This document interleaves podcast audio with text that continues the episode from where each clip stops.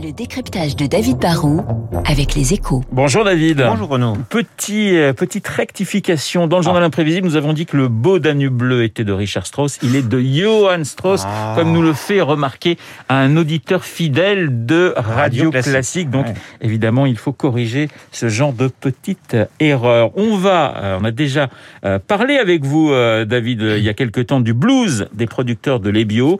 Aujourd'hui, c'est la filière œuf bio qui est visiblement de plus en plus inquiète. En fait, sur pas mal de segments du, marché bio, on est obligé de dresser le même constat. hein. Depuis des années, il y avait une forte hausse de la demande. Du coup, bah, la production est montée en puissance.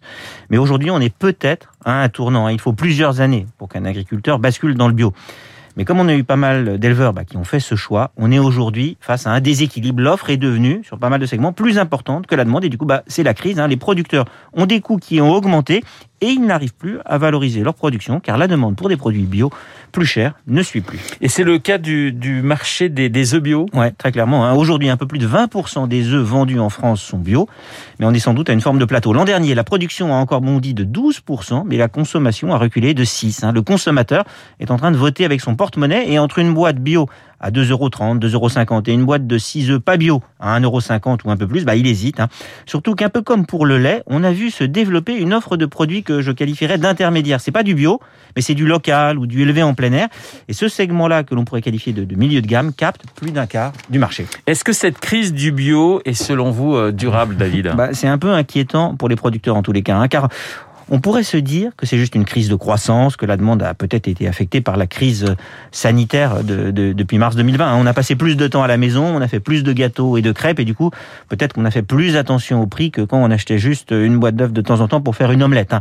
Mais le problème avec le bio, dans l'agriculture, je pense, c'est que on constate pas une forme de baisse des coûts euh, qui irait en parallèle avec la hausse des volumes. Normalement, quand un marché se développe, on génère des économies d'échelle. Et dans le bio, bah, c'est un peu l'inverse. Bruxelles vient de durcir les conditions pour que des œufs soient considérés bio et les coûts vont donc encore grimper de 15 à 20% et cela va retrouver fatalement dans le prix de vente. Si les prix montent alors que les clients semblent déjà hésiter, bah, le résultat me semble un peu couru d'avance.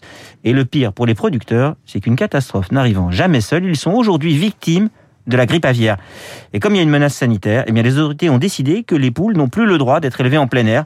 Or, si les poules restent enfermées dans les poulaillers, c'est assez technique, mais plus de 16 semaines, les œufs ne pourront même plus être qualifiés de bio. Le décryptage de euh, David Barou. Dans deux minutes, le journal de 8 heures. Je vous rappelle mon invité juste après euh, le journal présenté par Lucille Bréau.